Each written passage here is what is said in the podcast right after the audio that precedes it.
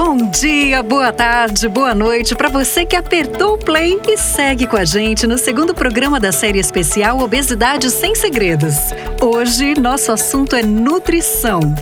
Como a alimentação pode ser uma grande aliada para o controle e prevenção de várias doenças, incluindo a obesidade. Peguei você bem na hora da refeição com esse assunto? Ou está preparando a comida? Aproveita! Quem sabe já não tem uma boa dica para colocar em prática, né? Mas se está no trabalho, fazendo exercício ou no momento de descanso, aumenta o volume, continue suas atividades e vem com a gente!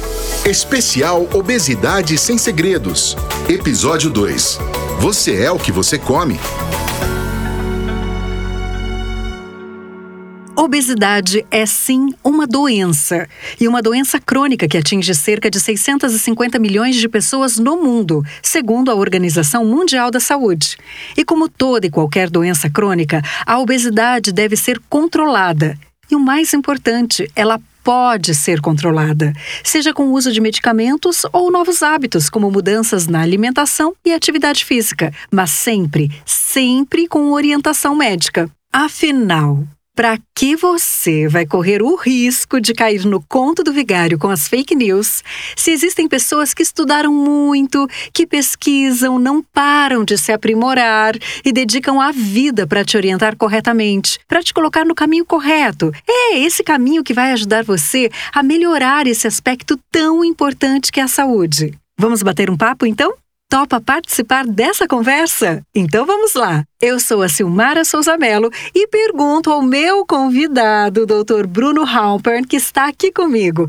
Vou colocar o doutor na fogueira. Falei muita besteira, doutor Bruno? Falei alguma mentira? Bem-vindo. Oi, Silmara, tudo bem? Um prazer falar com você. Não, acho que você foi muito bem, né? A gente tem que tomar muito cuidado com fake news em obesidade, especificamente, porque há muita informação ruim por aí. A ciência está evoluindo, a gente aprendeu muitas coisas, mas a gente ainda continua ouvindo as mesmas coisas de 50, 60 anos atrás, apesar de tudo que evoluiu. A minha ideia é conversar com você, bater um bom papo e poder ajudar ajudar quem estiver ouvindo a gente. Ai, que ótimo, então. Estamos juntos, doutor. O doutor Bruno Hamper é endocrinologista e membro do Departamento de Epidemiologia e Prevenção da ABESO e fica com a gente até o final do programa. Para quê? Para ajudar a esclarecer tantas dúvidas sobre a relação entre alimentação e saúde. Porque o que importa aqui é a gente falar de saúde. E por isso, há cinco anos existe a campanha Saúde Não Se Pesa, que veio para abrir os olhos e ouvidos da população sobre obesidade. Tem quem pode explicar isso direitinho para gente. Solta sonora, produção! Com o intuito de conscientizar a população que obesidade é uma doença crônica e requer tratamento contínuo e acompanhamento médico, surgiu em 2016 a campanha Saúde Não Se Pesa, uma iniciativa da Novo Nordisk em parceria com a ABESO, Associação Brasileira para o Estudo da Obesidade e Síndrome Metabólica. A intenção é mostrar que a obesidade, como qualquer doença crônica, precisa de acompanhamento médico. Embora a maioria da população encare a obesidade como uma condição das pessoas e não como uma doença, obesidade é uma doença crônica e tem uma patofisiologia. É importante saber que a longo prazo ela pode ser fator de risco para outras tantas doenças como diabetes e hipertensão. Entre no site saudenãosepesa.com.br e saiba mais.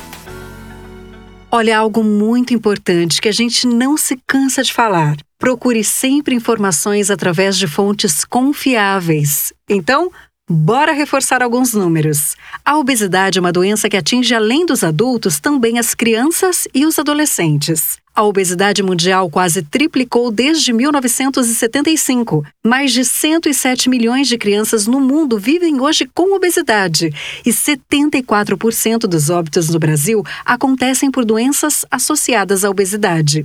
Essa doença é uma coisa muito séria, gente. Doutor Bruno, vamos começar falando sobre o que é obesidade e como podemos saber se o problema é obesidade ou sobrepeso, porque é comum nós confundirmos as duas situações. Aliás, qual a diferença entre elas? É uma diferença epidemiológica, vamos dizer, uma diferença de definição. A gente diz que uma pessoa com sobrepeso é aquela que tem um índice de massa corporal entre 25 e 30, e uma pessoa com obesidade é que tem um índice de massa corporal acima de 30. Vamos lembrar como calcula o índice de massa corporal? É o peso dividido pela altura ao quadrado. Então você pega o peso, divide pela altura, divide pela altura de novo. Então essa seria a definição básica. Só que assim, a gente também tem que entender que há pessoas com sobrepeso que podem ter uma saúde muito mais comprometida do que uma com obesidade. Quer dizer, só o índice de massa corporal não diz tudo sobre um indivíduo. Por isso a importância de sempre ter uma avaliação de saúde se você está numa condição de sobrepeso ou obesidade. Então, uma pessoa com sobrepeso pode ter uma grande quantidade de gordura na barriga, aquela gordura abdominal que a gente chama, e isso leva a diversas alterações de exames de sangue, e às vezes até mesmo pessoas de peso normal podem ter essa alteração, e outras pessoas com obesidade que têm menos gordura intraabdominal e que, portanto, podem ter uma saúde menos comprometida até. Então, é, isso é só importante, que é para a gente classificar as pessoas, mas isso está longe de definir com precisão a saúde individual. E esse cálculo, doutor, eu posso falar assim, cálculo, funciona para adultos, adolescentes e crianças também? A gente faz esse cálculo para adolescentes e crianças, mas para você definir sobrepeso e obesidade abaixo de 18 anos é um pouco diferente. Precisa colocar em curvas de crescimento. Então, em geral, ah, crianças e adolescentes têm MCs mais baixos e, portanto, a gente classifica a obesidade mesmo com MCs mais baixos, dependendo da idade. Então, tem curvas específicas. Aí, o ideal é fazer sempre com o médico que vai colocar nessas curvas e assim por diante. É o que a gente sempre fala aqui. O importante é uma avaliação médica. Agora, doutor, puxando aqui para o nosso tema principal de hoje, que é alimentação. O problema é só comer demais? Essa é uma pergunta um pouco complicada de responder, porque, na verdade, sim, a obesidade é causada por um consumo de calorias acima do gasto calórico. Isso é ponto pacífico. A grande questão é por que, que isso acontece? O que eu posso dizer é que não é simplesmente uma questão de vontade, no sentido, ah, eu quero comer mais, eu vou comer mais, eu vou engordar, eu quero comer menos para emagrecer, eu vou comer menos, eu emagreço e acabou. A razão final é que a gente consome mais calorias, mas as razões pelas quais a gente consome mais calorias são absolutamente múltiplas. Tá? Eu acho que isso é muito importante. Hoje a gente sabe que a genética pode explicar de 60% a 70% da variação de peso entre os indivíduos. Existem, claro, fatores ambientais envolvidos, existe o que a gente chama de epigenética, que são coisas que acontecem na gente quando a gente ainda está no útero da nossa mãe e que também interferem no quanto a gente vai uh, ter mais ou menos tendência de engordar ao longo da vida. E os fatores ambientais. O fato é que vamos dizer que desde 1970 para cá, houve um aumento muito grande na oferta de alimentos. Alimentos com muita caloria, alimentos com baixo poder nutricional, e isso fez com que as pessoas que tivessem uma tendência genética num ambiente altamente obesogênico, vou usar esse termo, que seria um ambiente que favorece a obesidade, essas pessoas tendem a engordar. A questão do exercício físico também é importante, a gente está mais sedentário propriamente dito, mas o sedentarismo também interfere no quanto a gente come de calorias. Pode parecer esquisito, mas é verdade. Tem muitos estudos que mostram que pessoas sedentárias comem mais pelo prazer de comer e sentem menos sinais de saciedade no corpo. Então, na verdade, o quanto entra e o quanto sai são altamente interrelacionados e a gente não consegue separar entre eles. Mas se eu tivesse que resumir essa, essa minha resposta, eu diria: ninguém tem obesidade porque quer. Todo mundo que tem obesidade, todo mundo, não diria, mas assim, a grande maioria das pessoas, tem estudos mostrando isso, tentou perder peso nos últimos anos alguma vez e teve dificuldade, porque existem questões biológicas que atrapalham a perda de peso. Então, se a gente achar, a gente simplificar e dizer, ah, não, obesidade é só comer muito, então você come menos, você emagrece, pronto, acabou, é uma visão extremamente simplista e errada, tanto é que as taxas de resolução espontânea de obesidade são absolutamente irrisórias no mundo. Certo. E, doutor, qual é a importância de estar presente na hora da refeição? saborear, ficar atento, reservar um tempinho. É muito comum hoje em dia nós estarmos com um smartphone, assistindo televisão. Não chegou a hora de nós resgatarmos aquele comer junto, estarmos juntos à mesa, porque mesmo quando a refeição é em família, atualmente é comum observarmos cada um lá com o seu celular. Eu assisti recentemente um programa em que cada pessoa da família comia no seu quarto assistindo a sua TV.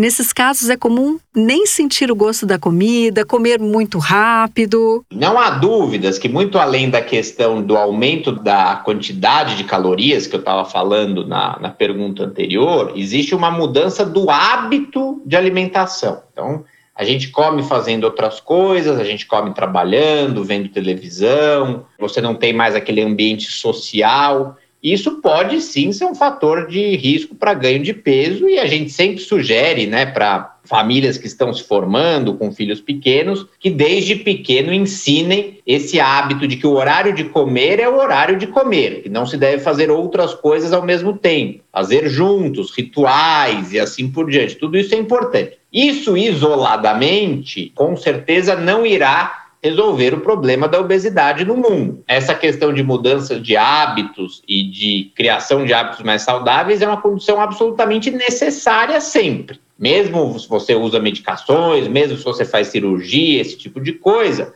isso nunca vai fazer com que você abra mão da necessidade de mudar os hábitos básicos e um desses hábitos mais claros, claro, é isso que eu estou falando de você ter um ritual de alimentação, uma rotina, comer sempre nos mesmos horários e, como você falou, comer na mesa e não fazendo outras coisas. Não comer com a mão, né? Tentar comer sempre com garfo e faca, que mandam um sinal para o cérebro de que você realmente está se alimentando. Milhões de aspectos que a gente pode discutir sobre questões de hábitos e assim por diante. Esse, sem dúvida nenhuma, é um deles e é muito importante, principalmente para crianças que vão adquirir esse hábito e levar para a vida adulta. E doutor, e sobre isso que a gente ouve falar o tempo todo sobre precisamos mastigar bem os alimentos, uma mastigação lenta que manda uma mensagem para o cérebro.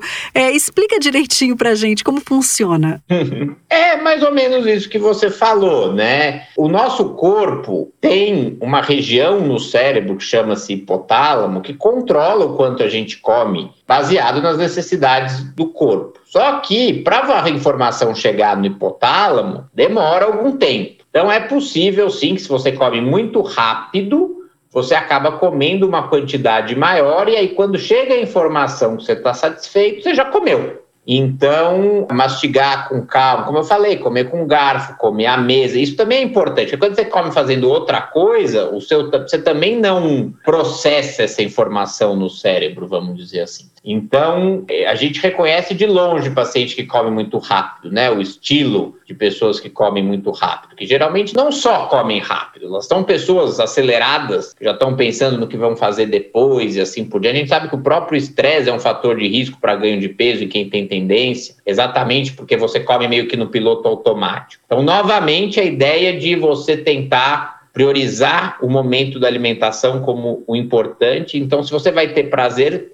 nada mais normal de que você queira que esse prazer se prolongue, né? Para que comer toda aquela quantidade num tempo curto? Pois é, e eu tenho certeza que muitos ouvintes já passaram por isso, de um lado ou do outro. Agora, doutor, só porque a pessoa tem sobrepeso, ela obrigatoriamente é menos saudável do que uma pessoa magra? Existem variações individuais, tá? Muito é relacionado à genética. Eu faço uma comparação com uma dispensa de uma casa a gente, quando geralmente quando ganha peso, o ideal seria armazenar a nossa gordura no tecido subcutâneo. É um tecido que está acostumado a armazenar gordura, e isso não necessariamente é negativo. Então é como uma dispensa de uma casa em que você vai comprar as coisas no supermercado e põe na dispensa. Tem pessoas que têm uma dispensa muito larga, portanto podem comprar uma grande quantidade de comida e isso não vai atrapalhar o funcionamento da casa. São pessoas com obesidade que têm uma facilidade de fazer tecido subcutâneo e tendem a ser mais saudáveis. Não quer dizer 100% saudáveis. Há outros problemas com a obesidade mesmo subcutânea. Elas tendem a ser um, um pouco mais saudáveis. E existem pessoas magras que não têm nenhuma capacidade de armazenar gordura subcutânea, então é como se tivesse uma casa com uma dispensa muito pequenininha. Então, se for no supermercado e fizer muita compra para o mês, não vai caber na dispensa, vai deixar na cozinha, na escada, e vai tropeçar, e vai, vai atrapalhar o funcionamento da casa. Então, sim, existem pessoas com peso normal pelo IMC, né, pelo índice de massa corporal, que têm alterações metabólicas de pessoas com obesidade por ter pouca capacidade de armazenar gordura subcutânea. Claro que isso também depende da qualidade do que você come. Então, se você tem uma alimentação muito ruim do ponto de vista de exagerar nos fast foods, em gorduras saturadas ou trans, açúcares livres e assim por diante, que a dieta, digamos, a gente diz americana, né? Existe um termo, inclusive, científico para isso, que é South America, a dieta do sul dos Estados Unidos, que é com mais frituras, fast foods, doces. Você pode ter alterações de exames que são, de certa forma, independente do quanto você ganha de peso. Mas tem muito a ver com isso que eu falei, da capacidade de armazenar gordura subcutânea. Também há sugestões de que comer muito à noite pode facilitar essa gordura ir para a barriga, onde não é bom, e você formar menos gordura subcutânea. Então, há várias razões para que isso pode acontecer. Então, sem dúvida, o IMC não é a melhor forma de você avaliar distribuição de gordura e risco individual. Além do fato de que pessoas muito musculosas podem ter um índice de massa corporal mais alto e serem saudáveis por ter muito músculo. Isso é mais exceção. As pessoas falam: ah, o Mike Tyson tem um índice de massa corporal de 38% de gordura corporal, isso no auge. É verdade, mas claro que a gente está falando de um atleta de elite e tal. É isso no dia a dia é menos comum, mas sim existem pessoas que têm o mesmo peso e a mesma altura e composições corporais absolutamente diferentes. É importante prevenir ou tratar a obesidade, porque assim você vai sentir uma melhora significativa na sua qualidade de vida. E é impressionante como as coisas melhoram mesmo. Só de emagrecer um pouquinho que seja, já dá para sentir os benefícios. Por exemplo, só de perder 5% do seu peso, sabe o que acontece? Já melhora a taxa do colesterol e melhora a taxa de açúcar no sangue. Conseguiu chegar perto dos 10%? Vai melhorar a incontinência urinária, diminuir as dores nas articulações e até reduzir o risco de depressão. A partir dos 10% de perda de peso, a chance de desenvolver doenças no fígado é menor e diminuem também as chances de problemas cardíacos e circulatórios. Doutor Bruno, como é que faz para chegar nessas porcentagens? Existe a aquele segredinho infalível quando o assunto é comida? Qual é a porcentagem da população brasileira que você acha que está querendo perder peso? Com certeza mais de 90% da população. Eu acho que você está sendo conservadora até. Você acha que se existisse algo infalível, isso seria um segredinho ou seria algo de, de, de conhecimento absolutamente geral? Mas não é, doutor Bruno. É que nós procuramos sempre aquela receita mágica, aquela fórmula mágica, aquela solução rápida, né? O que nós procuramos é aquela solução do dia para noite. Nós queremos resolver o problema. Então não existe existe ou existe? Eu gosto muito de uma frase, é o Chekhov. Chekhov é um escritor russo e ele tem uma frase muito boa que ele diz o seguinte: quando uma doença tem muitos remédios é porque nenhum é que ela não tem cura, nenhum funciona bem. No momento em que cada um diz uma coisa diferente sobre a obesidade, ah, come de três em três horas, ah, faz jejum, ah, faz isso, faz aquilo, faz dieta low carb, faz dieta vegana, o que quer que seja, mostra que nenhuma dessas estratégias individualmente é superior à outra. É individualmente não, populacionalmente. Individualmente sim, Vai ter pessoas que se adaptam mais a um estilo de dieta do que outros. Então, o grande segredo, se você quer um segredo, é isso: entender que você é uma pessoa única e que você vai ter que achar o seu próprio caminho de acordo com as coisas que são importantes para você, com a sua cultura, com a parte social, com a parte genética. Então, para algumas pessoas, isso pode ser fazer uma dieta mais pobre em carboidrato, para outras pode ser uma dieta cortando mais carnes, para outras pode ser aumentando o grau de exercício. A gente tem as medicações, a gente sabe que, por exemplo, a cirurgia é muito efetiva, mas claro, não é isso que a gente está falando agora, quer dizer, você está falando de algo mais é, do dia a dia propriamente dito. Então,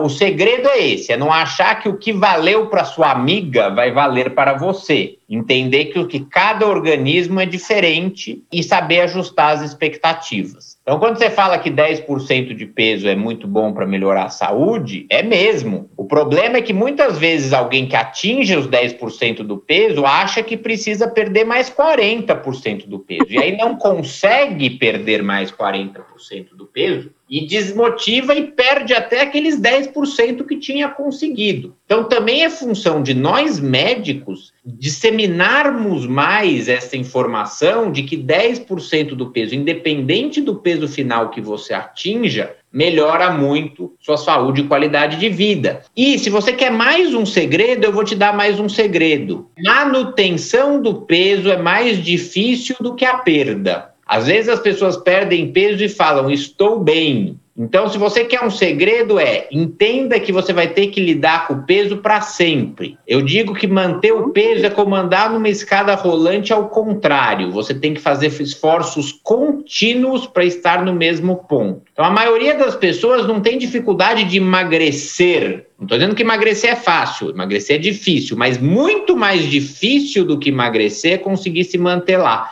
porque existe uma tendência do corpo de voltar ao peso de origem. Tem estudos que mostram que para cada um quilo que você perde, o seu gasto metabólico se reduz em 30 calorias e seu apetite pode aumentar em até 100 calorias. Então, se você perde 10 quilos, você vai ter uma força engordativa. É como um elástico. Quanto mais você puxa um elástico, mais força você tem que fazer para aquele elástico ficar naquele mesmo lugar. Então, é muito importante. Quando uma pessoa volta a engordar, quando tem o famoso efeito sanfona, é uma volta à doença base. Então, a obesidade é uma doença crônica, que se você parar de tratar, você vai voltar ao ponto de origem. Agora, doutor, eu quero tocar num assunto que pode ser um pouco polêmico. Nós sempre ouvimos falar que medicamentos para emagrecer têm inúmeras contraindicações, efeitos colaterais terríveis que no final acabam trazendo mais malefícios que benefícios. O medicamento para emagrecer, ele faz mais mal do que bem, doutor? Esse senso comum, essa ideia que nós temos, Queria que você explicasse um pouquinho sobre isso, sobre medicamento para emagrecer. Então, as medicações para tratamento da obesidade, eu acho que isso é importante também já deixar claro. Não é medicação para emagrecer ou remédio para emagrecer, é medicamento para tratar a obesidade. Qual que é a diferença? Para emagrecer, dá essa sensação. Você vai usar enquanto você quer emagrecer, se parou de emagrecer, você vai parar, pronto, acabou e fim. E tratamento da obesidade é muito mais do que isso. É inclusive a manutenção do resultado a longo prazo, é evitar a deterioração clínica no longo prazo, é melhorar comorbidades. Então, é muito importante a gente entender que é, são coisas absolutamente distintas. O emagrecimento é parte do tratamento da obesidade, não é o todo. E essas medicações têm muito preconceito. E por que, que tem preconceito? Várias razões, né? A principal razão é porque a obesidade tem preconceito. Existe preconceito contra a própria obesidade. As pessoas acham que é uma escolha de vida. Jamais você iria medicar uma escolha de vida, né? Esse é o ponto principal. Então, assim, se eu não arrumo minha cama, eu não vou dar um remédio para me ensinar a arrumar minha cama. É simplesmente porque eu tô, tenho um mau hábito. Eu simplesmente tenho que aprender a arrumar a cama. Obesidade é outra coisa, é doença. Então, esse é o primeiro ponto. O segundo ponto é que as pessoas acham, ah, depois que parem de usar, engorda de novo. E é verdade. Assim como o remédio para pressão, se você para de tomar, você, a sua pressão sobe. O do colesterol, do diabetes, doença crônica, tratamento crônico. Então, as pessoas têm, elas esperam que a medicação cure a obesidade. E elas não curam mesmo. Né? Então, é importante entender que uma medicação, quando bem indicada, ela vai ser indicada para uso crônico. Ou, se não for para uso crônico, após o fim do uso, você vai ter que trocar por algum outro tipo de tratamento para manter o resultado. É exatamente o que a gente estava falando antes. Outro ponto é que muita gente acha que se usa só por estética, não é verdade, a gente usa por saúde. E outro ponto é porque no passado já foi proibidas muitas medicações por efeitos colaterais. Isso é um ponto que deve ser levado em consideração, mas a gente tem que entender que as medicações novas, elas são muito mais estudadas e têm um grau de segurança enorme. Então não é porque uma vez alguma medicação foi proibida que toda medicação para emagrecer faz mal. Quer dizer, não é pelo mecanismo, não é o fato de emagrecer que faz mal, era o efeito da medicação. A maioria das medicações que foram proibidas até hoje eram termogênicas, aumentavam o metabolismo. A gente aprendeu, aumentar o metabolismo não é bom, aumentar a frequência cardíaca, pressão. E apesar disso, ainda tem gente que acha o máximo usar termogênico hoje em dia, né? Então, você ver como ah, os termogênicos eles têm menos preconceito, embora sejam exatamente eles que fizeram com que os riscos de outras medicações fossem considerados inaceitáveis. Então, falei algumas das razões para esse estigma, mas enfim, há outras, não só essas. Doutor, aqui no nosso programa temos um quadro onde as pessoas participam contando as suas histórias, dando suas contribuições para ampliar a nossa conversa. E hoje é dia do depoimento do Jefferson. Vamos ouvir. Olá, meu nome é Jefferson e eu tenho 41 anos. Eu fiz a bariátrica no final de 2015. Quando eu tomei a decisão de fazer a bariátrica, eu estava pesando 143 quilos e eu perdi exatamente a metade disso. Mas esse processo de perda de peso tiveram alguns fatores fundamentais. O primeiro deles foi o acompanhamento psicológico, tanto antes de fazer a cirurgia como depois, para que a cabeça realmente estivesse preparada para receber todas essas mudanças que viriam com a perda de peso.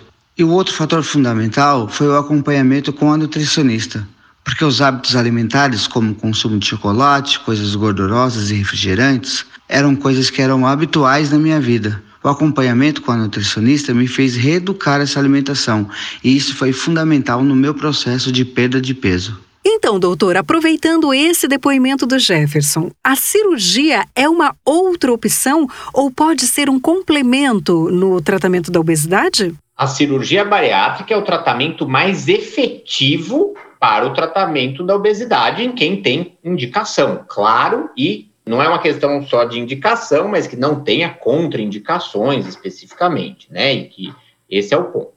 As pessoas veem a cirurgia muito assim, ah, é o último recurso. Eu não gosto desse termo último recurso, porque o último recurso dá uma ideia de ato de desespero. Não tenho mais o que fazer, eu vou para o Supremo Tribunal Federal, né? Não é isso, na verdade. A cirurgia, até quando ela surgiu, há muitos anos atrás, há décadas atrás, ela era assim um último recurso. E as primeiras cirurgias que surgiram, elas não eram boas, elas tinham efeitos colaterais muito graves. Então, durante realmente muito tempo, na década de 70, 80, isso era algo complicado. Com o tempo, foi se estabelecendo novas técnicas cirúrgicas e surgiram estudos mostrando que quem faz a cirurgia bariátrica, por exemplo, tem uma mortalidade menor, mortalidade precoce menor do que quem não faz tem uma menor incidência de diabetes, você tem um menor controle do diabetes, outras doenças associadas, doenças cardiovasculares, de tal forma que hoje ela é, uma, ela é um procedimento baseado na melhor ciência possível. A gente tem muitos estudos mostrando que é uma estratégia eficaz para o tratamento da obesidade. Ela consegue uma perda de peso que hoje nenhum tratamento medicamentoso clínico consegue, na média. Lógico, você pode ter pessoas, exceção, que conseguem resultados incríveis, mas na média, o efeito da cirurgia é muito melhor, inclusive na manutenção do peso perdido no longo prazo. Mas, claro, não é todo mundo que precisa operar, não é todo mundo que tem indicação de operar, e existem algumas contraindicações e questões relacionadas. Então, isso é muito importante de você avaliar muito bem com o médico antes. Hoje a gente considera que as indicações de cirurgia seriam para obesidade um índice de massa corporal acima de 40 ou acima de 35 com doenças associadas, tá? Doenças que são causadas ou agravadas pela obesidade e que possam melhorar com a perda de peso. Não quer dizer que todas as pessoas nessa, circula nessa situação devam operar, mas devam ao menos conversar com o médico sobre a possibilidade, entender os riscos, benefícios individualmente, entender se há uh, outros tratamentos. A gente também fala que, em geral, é necessário dois anos de falha terapêutica terapêutica para se indicar a cirurgia, falha com tratamento clínico. Então, tudo isso tem que ser levado em consideração. Mas a gente não pode estigmatizar o tratamento cirúrgico achando que é perigoso, que é uma agressão, sendo que há muitos estudos mostrando claros benefícios quando bem indicados.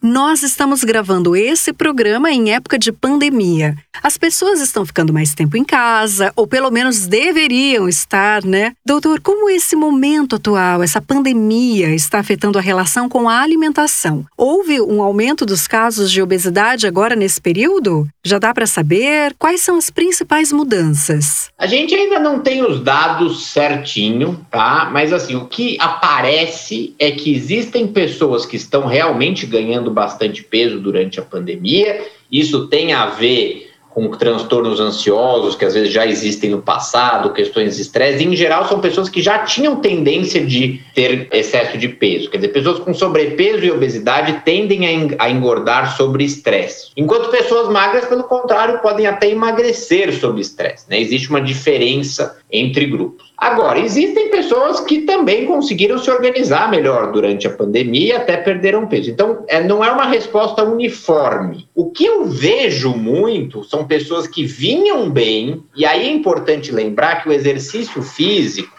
é talvez a mais importante estratégia de manutenção do peso perdido. Você consegue emagrecer sem exercício, mas é muito difícil manter o peso sem exercício. Então eu conheço muitas pessoas que estavam que tinham perdido muito peso, faziam muito exercício e diante da pandemia foram obrigados a parar o exercício né, pelo menos naqueles primeiros meses, e isso descompensou e fez com que elas engordassem muito. Então, o que eu vi é que a pandemia foi um processo de aceleração de ganho de peso em pessoas que já tinham uma tendência ou que vinham mantendo um peso um pouco menor. E atenção, mulherada! Segundo as estatísticas, a obesidade em mulheres está aumentando em números alarmantes. No Brasil, uma em cada quatro mulheres acima de 20 anos tem obesidade. A pesquisa Action EO, divulgada recentemente pela Novo Nordisk, mostra que boa parte das mulheres que perdem peso acabam recuperando logo depois. O que está acontecendo com nós, mulheres brasileiras, doutor Bruno?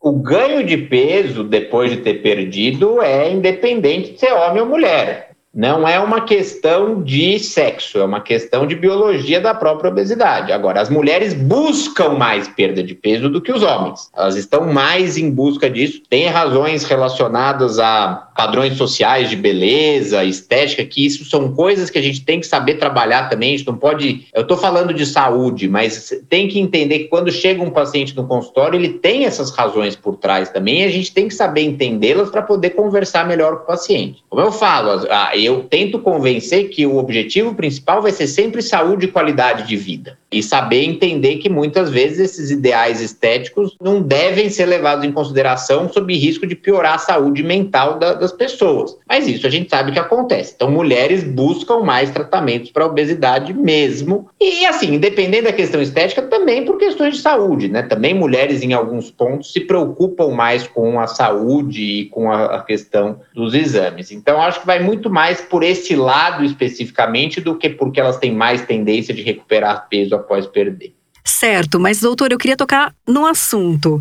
Quais são os riscos para cada idade? Queria que você falasse sobre isso, sobre os riscos para cada faixa etária da mulher. Claro que depois da menopausa, as mulheres têm mais riscos relacionados. Na verdade, depois da menopausa, existe uma tendência maior de concentração de gordura onde não deve. Aquilo que eu estava falando de, da dispensa, né? Então, depois da menopausa, você tem uma dispensa menor. As alterações metabólicas das mulheres começam a se aparecer mais com as alterações metabólicas que acontecem no homem. E a menopausa pode ser um período também que facilite o ganho de peso, dependendo dos fatores associados. Não pela menopausa em si, mas por uhum. outros fatores que acompanham a mesma, propriamente dito. Nós temos questões relacionadas à gravidez, a gente sabe também que ah, o peso materno vai determinar muitas vezes ah, o risco de ganho de peso no filho, então a gente tem uma preocupação com ah, o quanto se ganha de peso na gestação, com quanto que se pesa no início da gestação, tudo isso também é algo que deve ser levado em consideração, propriamente dito. E, claro, quanto mais jovem você é, mais massa magra você tem, mais fácil é, muitas vezes, conseguir perder peso. Mas não quer dizer que é fácil manter a longo prazo. Agora, por exemplo, mulheres perdem menos peso do que homens e mais devagar. Isso é normal, né? Homens têm mais massa muscular, têm mais testosterona, têm um metabolismo diferente. Então, existe uma maior dificuldade de perda de peso nas mulheres. E se você tem muito efeito sanfona, você corre o risco de ir piorando sua composição corporal com o passar dos anos. Então você perde gordura e músculo, aí quando você engorda, você engorda sua gordura, e assim sucessivamente, fazendo com que, com o passar dos anos, você vai tendo cada vez mais dificuldade de perder peso, e isso talvez seja realmente um pouco mais frequente em mulheres. E como fica então a alimentação e qual a importância da nutrição para as mamães? Quem fala com a gente sobre isso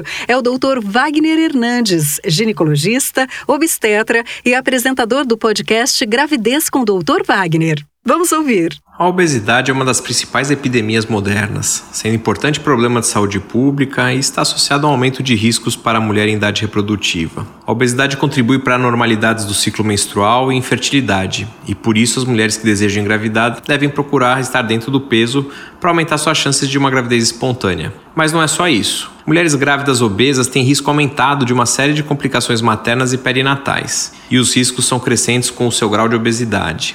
Aquela ideia de que grávida deve comer por dois está completamente equivocada. Estima-se que um quarto das complicações na gravidez são atribuíveis a mães com sobrepeso e obesas. Quando falamos em ganho de peso ideal e uma boa alimentação na gravidez, nós não estamos preocupados apenas com estética, mas sim com saúde da mãe e de seu futuro recém-nascido. O ganho de peso adequado é calculado de acordo com o peso da mulher antes da concepção e já leva em consideração as alterações decorrentes da gravidez, como o peso do bebê, retenção de líquido e o aumento das mamas. Mães obesas com ganho de peso gestacional inadequado apresentam os maiores riscos de complicação na gravidez. E quais são essas complicações? Entre as principais, temos maior incidência de aborto, anomalias congênitas, óbito fetal, hipertensão associada à gravidez, parto prematuro e gravidez pós-termo, diabetes gestacional, gestação gemelar e nascimento de um bebê grande para a idade gestacional. Esses bebês grandes podem resultar em partos de difícil extração, que podem gerar sequelas, além de uma maior incidência de partos cesáreos. Além disso, as cesarianas em mulheres obesas apresentam maiores taxas de infecção da ferida operatória e de tromboembolismo.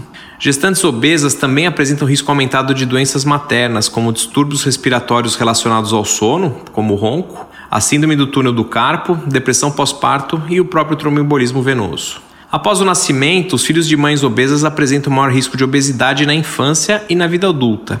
E alguns estudos, inclusive, correlacionam a formação do paladar da criança para a exposição dos alimentos que a mãe consumiu durante a gestação. E por isso também ela deve buscar uma alimentação balanceada e saudável. Estratégias de prevenção e tratamento da obesidade devem ser priorizadas, visando a melhoria da saúde global dessas mulheres e diminuindo assim as complicações durante o ciclo gravídico puerperal. Doutor Bruno, esse discurso unificado dos médicos sobre obesidade como uma questão de saúde é importantíssimo, né? porque assim a orientação correta pode vir de diversos especialistas. Claro, isso na verdade é, é até surpresa que ainda gere algum tipo de dúvida, né? Que a gente está falando de saúde especificamente. E isso não tem nada a ver com preconceito. E isso também é importante deixar claro, né? Porque existe, a gente sabe que existe um preconceito muito grande com a pessoa com obesidade, por médicos, no sentido de, de você culpar o indivíduo, dar bronca porque não consegue emagrecer. Existem até estudos que mostram que, e não é estudos não, isso eu vejo no dia a dia do consultório, na verdade, quer dizer, também em estudos, mas é algo facilmente perceptível que muitos médicos nem investigam queixas de pacientes colocando tudo na conta da obesidade e de, muitas vezes deixam de fazer diagnósticos importantíssimos. E, e, aí existe muitas vezes o paciente não quer ir, o paciente com obesidade, a pessoa com obesidade não quer ir no médico porque acha que vai ser julgada,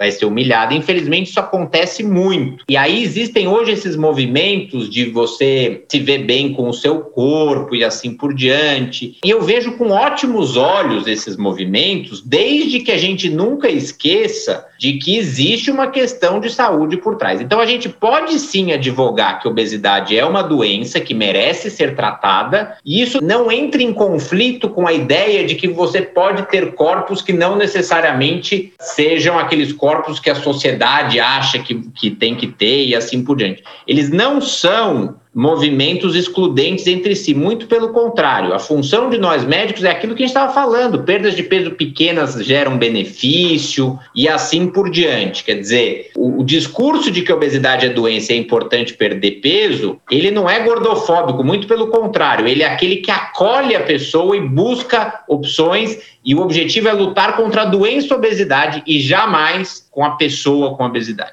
Então, hashtag saúde não se pesa neles. Olha, a gente sempre fala aqui da importância da avaliação médica, do tratamento individualizado e outra tecla que a gente vai bater muito aí na sua cabeça é como é importante divulgar notícias verdadeiras de fontes confiáveis. Então, simbora para o nosso quadro. Manda a vinheta. Fato ou fake? Mito ou verdade? Qual é a real sobre a obesidade?